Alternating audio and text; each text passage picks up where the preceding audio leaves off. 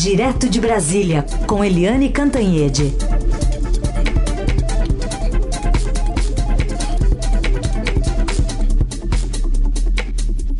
Oi, Eliane, bom dia.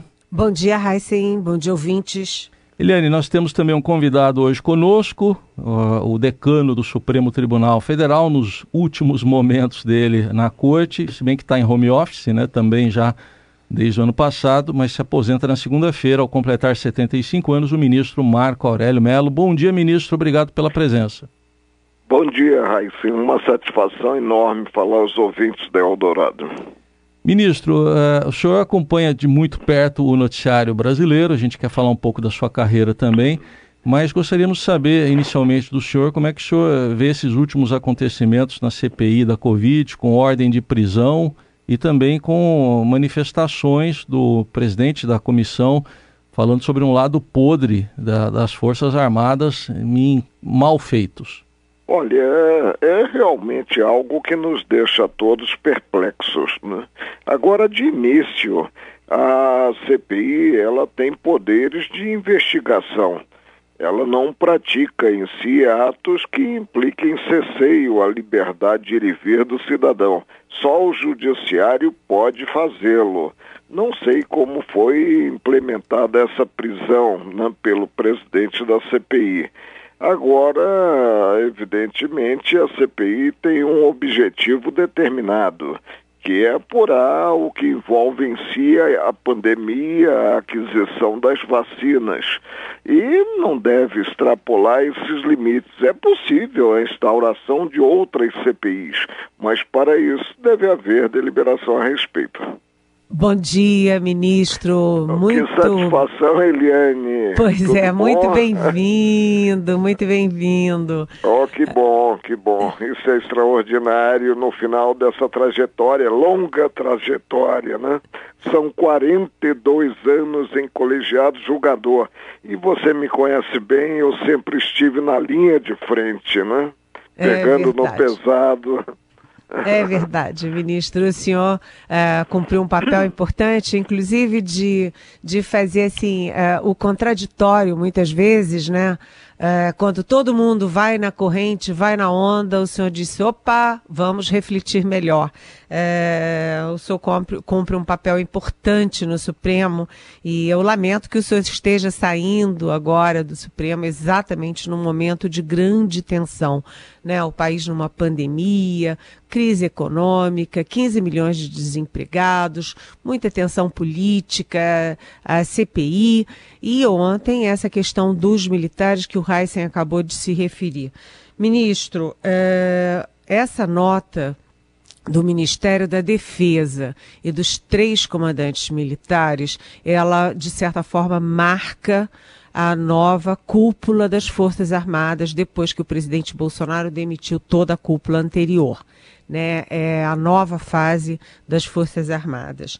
E eu lhe pergunto, é, como senhor vê uma reação assim das Forças Armadas que não é, deram um A sobre 10 militares envolvidos, é, com razão ou não, mas nesses escândalos todos, inclusive nas rachadinhas do é, então deputado federal Jair Bolsonaro, e as Forças Armadas não dão uma, um pio sobre isso, mas partem para cima de um senador que é o presidente da CPI, ou seja, é uma reação contra um outro poder. Como o senhor vê isso? Olha, os militares devem estar na caserna, devem estar nos quartéis. Os militares não estão engajados em qualquer política governamental. Eles são militares do Estado e não do governo. Vejo tudo com enorme perplexidade e esses aspectos vêm confirmar o que eu sempre ressalto. Vivenciamos tempos estranhos. Aonde vamos parar? Essa é a pergunta que deve ser feita. Agora, nada me surpreende. Fechei um seminário na Universidade de Coimbra em 2017 e precisei discorrer sobre essa tendência de se eleger nacionalistas, de se eleger populistas de direita para o cargo maior dos países, né? E aí eu discorri sobre Polônia, Hungria, falei do Trump e cheguei ao Brasil. O que consignei com todas as letras em bom português sobre o Brasil? Disse que temo, que temia pelo Brasil, considerada a eleição como presidente da República do deputado federal Jair Bolsonaro, que fizera toda a vida dele parlamentar ah, batendo em minorias. E, evidentemente, aí está. Foi eleito num, num, numa opção, um verdadeiro plebiscito a favor ou contra o PT. Eu creio que nem todos, 47 milhões de eleitores votaram nele, Bolsonaro, pelo perfil dele.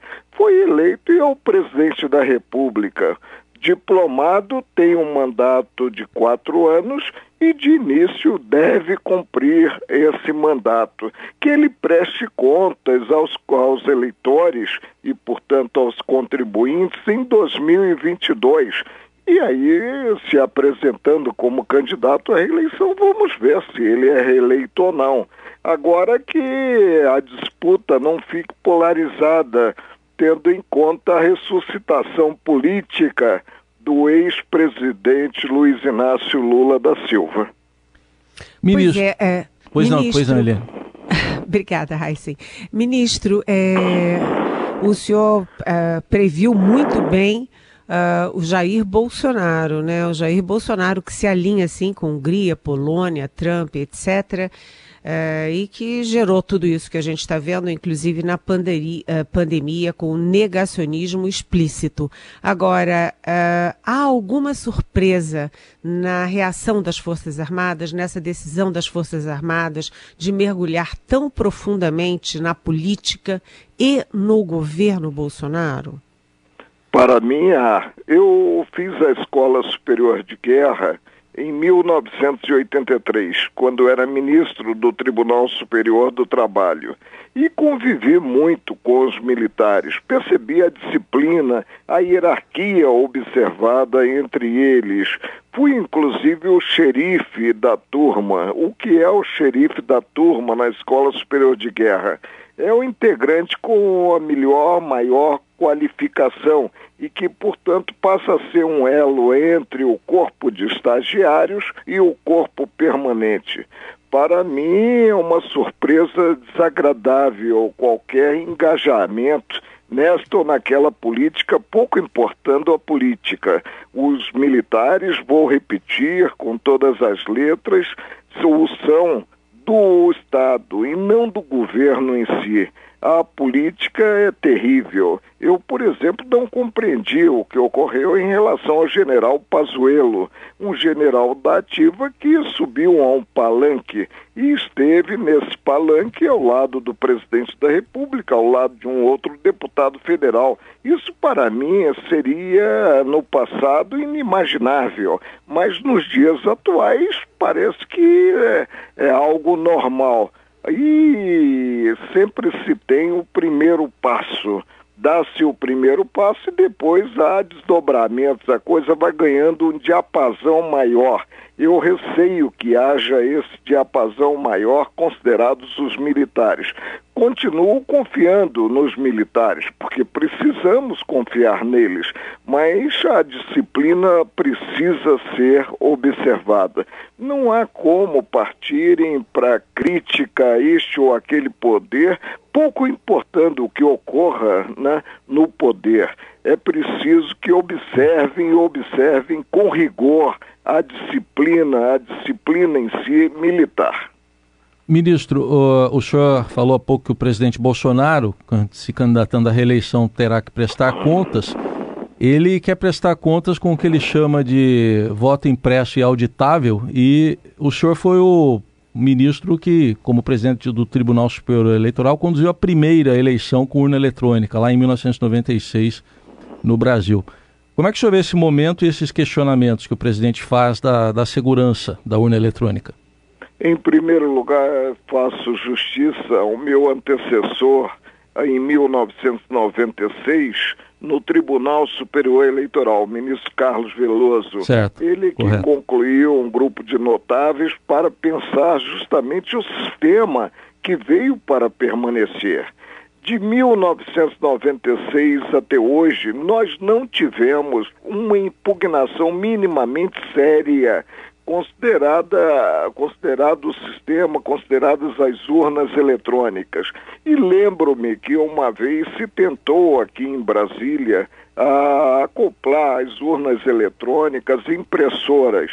E houve um problema seríssimo com atraso na votação, porque atolava na impressora o papel e se tinha que partir para aquele sistema que eu acredito sepultado, que era o sistema de cédula, para ter-se a, a vontade expressada, a vontade do eleitor expressada.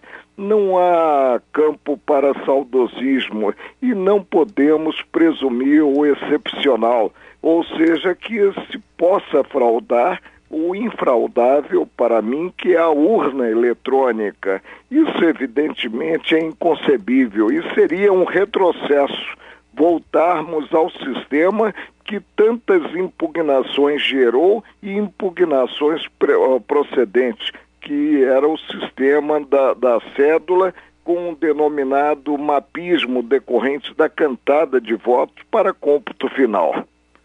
Ministro, o senhor vê algum é, interesse político, alguma estratégia, ah, enfim, alguma, alguma intenção por baixo dos panos nessa guerra do presidente Bolsonaro contra a urna eletrônica? Olha, eu só posso imaginar que ele esteja receoso da perda da candidatura à reeleição em 2022. E já imagine aí alguma coisa para ter uma impugnação, uma impugnação que virá, eu não tenho a menor dúvida, ser declarada improcedente pelo Tribunal Superior Eleitoral. Agora, isso gera, para mim, um problema seríssimo, porque nós aprendemos desde cedo que o exemplo vem de cima. E quando o presidente da República coloca em dúvida um sistema, um sistema que implica na escolha dos representantes dos cidadãos em geral, ele sinaliza principalmente aquelas pessoas menos esclarecidas que pode realmente haver, no caso, alguma, alguma fraude. Ele apontou, inclusive, falando a uma rádio gaúcha, que teria sido eleito não a eleita presidente Dilma, mas sim o deputado federal Aécio Neves, né? Quer dizer, é algo inimaginável, algo que nós não conseguimos aceitar de forma alguma. Ministro, é, nessas, nessa condição toda que o senhor está bem retratando aí da, da situação, né, da, da cena é, política brasileira, eu gostaria de perguntar ao senhor também a respeito de questionamentos que estão sendo feitos na condução da pandemia. O senhor citou de passagem a CPI da Covid. Enfim, o, o, o senhor vê como a, a possibilidade de responsabilização de quem está numa instância maior de poder pelo que estamos vivendo na pandemia? A possibilidade é latente de, responsa de responsabilizar-se o presidente da República pelo negacionismo, por tudo que foi feito até visando retardar a aquisição de vacinas e ter-se uma imunidade da, da, da, dos cidadãos. Isso aí é latente, agora nós precisamos esperar um pouco para ver o que ocorrerá, não só no âmbito do próprio parlamento, considerado algum crime de responsabilidade, como também no âmbito do Supremo, presente crime de natureza comum. Vamos aguardar, vamos esperar e vamos confiar em nossas instituições, que elas funcionem, que elas passem ao cidadão uma ideia de segurança jurídica. Eu acho que é importante o senhor entrar na questão da confiança nas instituições, porque toda vez que as Forças Armadas soltam uma nota é, com viés político e contra outros poderes, é, sempre a sobe, né, emerge essa pergunta. o Brasil está à beira de um golpe. Eu queria que o senhor discorresse sobre isso, por favor. A minha confiança na democracia é enorme e o povo não quer golpe. As ruas, evidentemente, elas não buscarão um golpe, um golpe para perpetuar uma visão totalitária, como é a visão hoje do presidente da República. Isso aí realmente não ocorrerá. Nós continuaremos vivenciando a democracia e a robustecendo, inclusive suplantando esses percalços que vêm surgindo.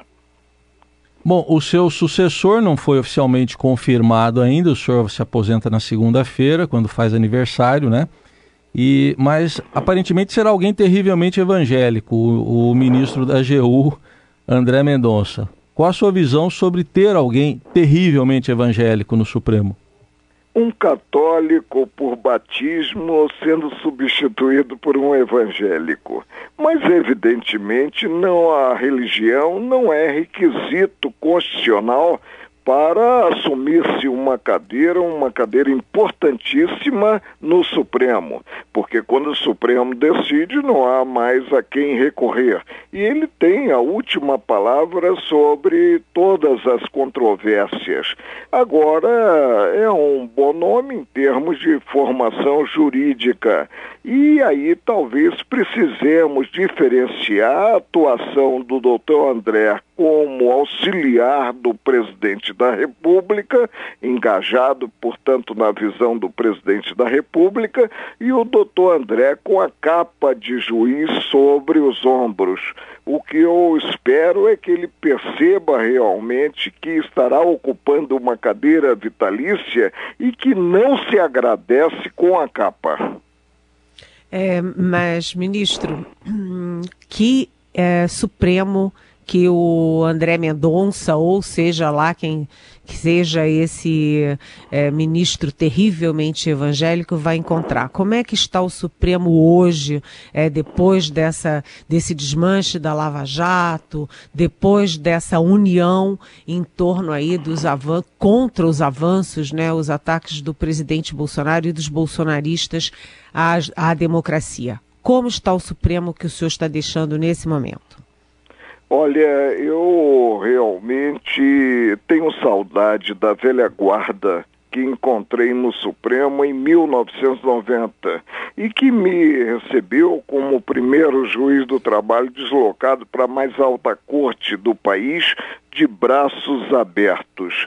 E não compreendo hoje o Supremo, ele não atua como colegiado ele atua individualmente. Por que digo isso? Porque antes havia realmente um procedimento. O relator levava um voto estruturado e revelava ao colegiado os parâmetros do processo.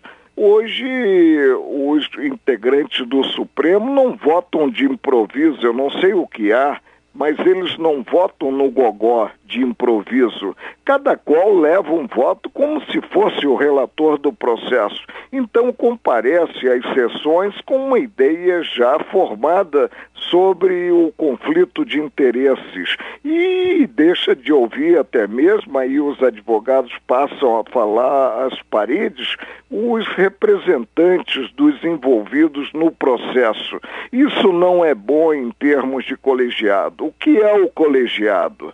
É um somatório de forças distintas. Cada qual integrante tem a sua visão técnica e tem, acima de tudo, já que as leis são feitas para os homens e não os homens para as leis, a formação humanística indispensável a exercer essa missão sublime que é a missão de julgar os semelhantes e os conflitos que os envolvam. Agora, evidentemente, o Supremo é a composição atual. Eu penso que eu dei uma contribuição ao Supremo porque sempre busquei a revelar que poderia haver uma outra solução para o caso concreto. Eu fazia no plenário o contraponto, graças a esse espírito irrequieto que uh, me, me conduz até hoje e continuará comigo até o último dia. Mas paciência, uh, chegou a, a, a idade limite e aí se verifica que a cadeira não é uma cadeira vitalícia,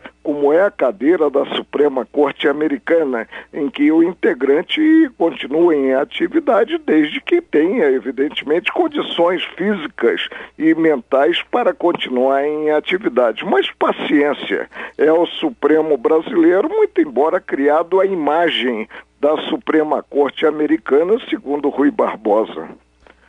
Muito bem, ouvimos aqui na Rádio Dourado uma, uma, última entrevista na condição de ministro do Supremo Tribunal Federal, do ministro Marco Aurélio Melo.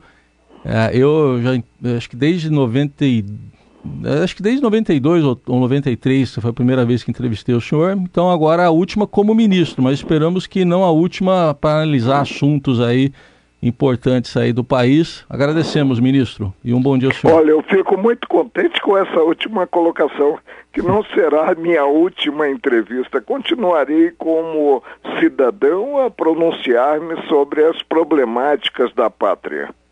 Ministro, eu queria agradecer muito ao senhor pela Eliane, sua entrevista e pelos nossos muitos muitos anos de boa convivência, né, ministro? Sem dúvida, sem dúvida, sem dúvida. E se houve algum desencontro, ele só fortaleceu a nossa amizade, a nossa admiração. Muito obrigada e eu desejo alegria e desejo muita produtividade ao senhor, porque o país precisa, é, principalmente neste momento tão tenso que a gente vive. Precisamos realmente do contraponto. Obrigado, ministro. Voltamos aqui com a Eliane para arrematar aí esse dia, essas últimas horas aí em Brasília, Eliane. É, eu queria dizer que a entrevista do ministro Marco Aurélio foi muito boa. Né? Ele falou muito adequadamente sobre a questão militar, sobre a questão da CPI, foi muito crítico ao presidente Jair Bolsonaro dentro da elegância e da, do estilo dele. Eu acho que foi uma bela entrevista. É, na questão política, a gente está vivendo um momento tensíssimo, né, Heisen? Porque ontem o Roberto Dias, ele mentiu muito, uh, o diretor de logística do Ministério da Saúde, que foi demitido. Ele emitiu muito na CPI, irritou os senadores e o senador Omar Aziz, que faz aquele gênero tiozão, é, boa gente, deixa disso, ontem saiu do, do perfil, saiu da trajetória até aqui e mandou prender o Roberto Dias. Ele pagou uma fiança de R$ 1.100, já está solto, mas fica o, o, o, significado da prisão. E, enquanto isso, a cúpula militar, Ministério da Defesa e os três comandantes militares soltam uma nota eh, considerando que o presidente Omar Aziz é, tratou, fez um ataque vil e leviano às Forças Armadas, porque ele disse que o lado podre das Forças Armadas deveria ser rechaçado pela grande maioria das Forças Armadas, que é do bem, enfim, que é importante para o Brasil.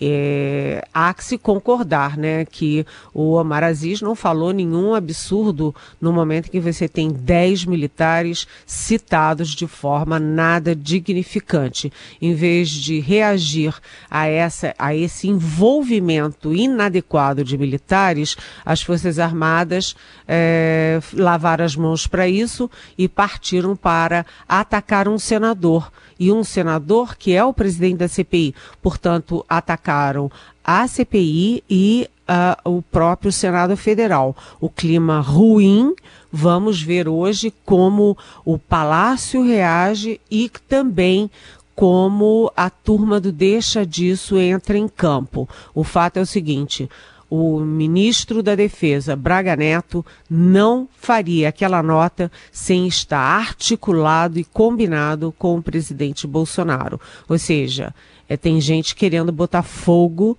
mais fogo, mais lenha nessa fogueira. E está na hora de apagar esse incêndio. Vamos lá então acompanhar mais esse dia de hoje. Vai, deve haver agora na abertura uma ressaca de tudo isso que você falou e a gente confere amanhã, Eliane. Obrigado, até amanhã. É, e o, todo mundo de olho no tal dossiê que eles ah, dizem sim. que o Roberto Dias tem. É. Vamos ver. Vamos Beijão, ver. até amanhã. Beijo, tchau, tchau.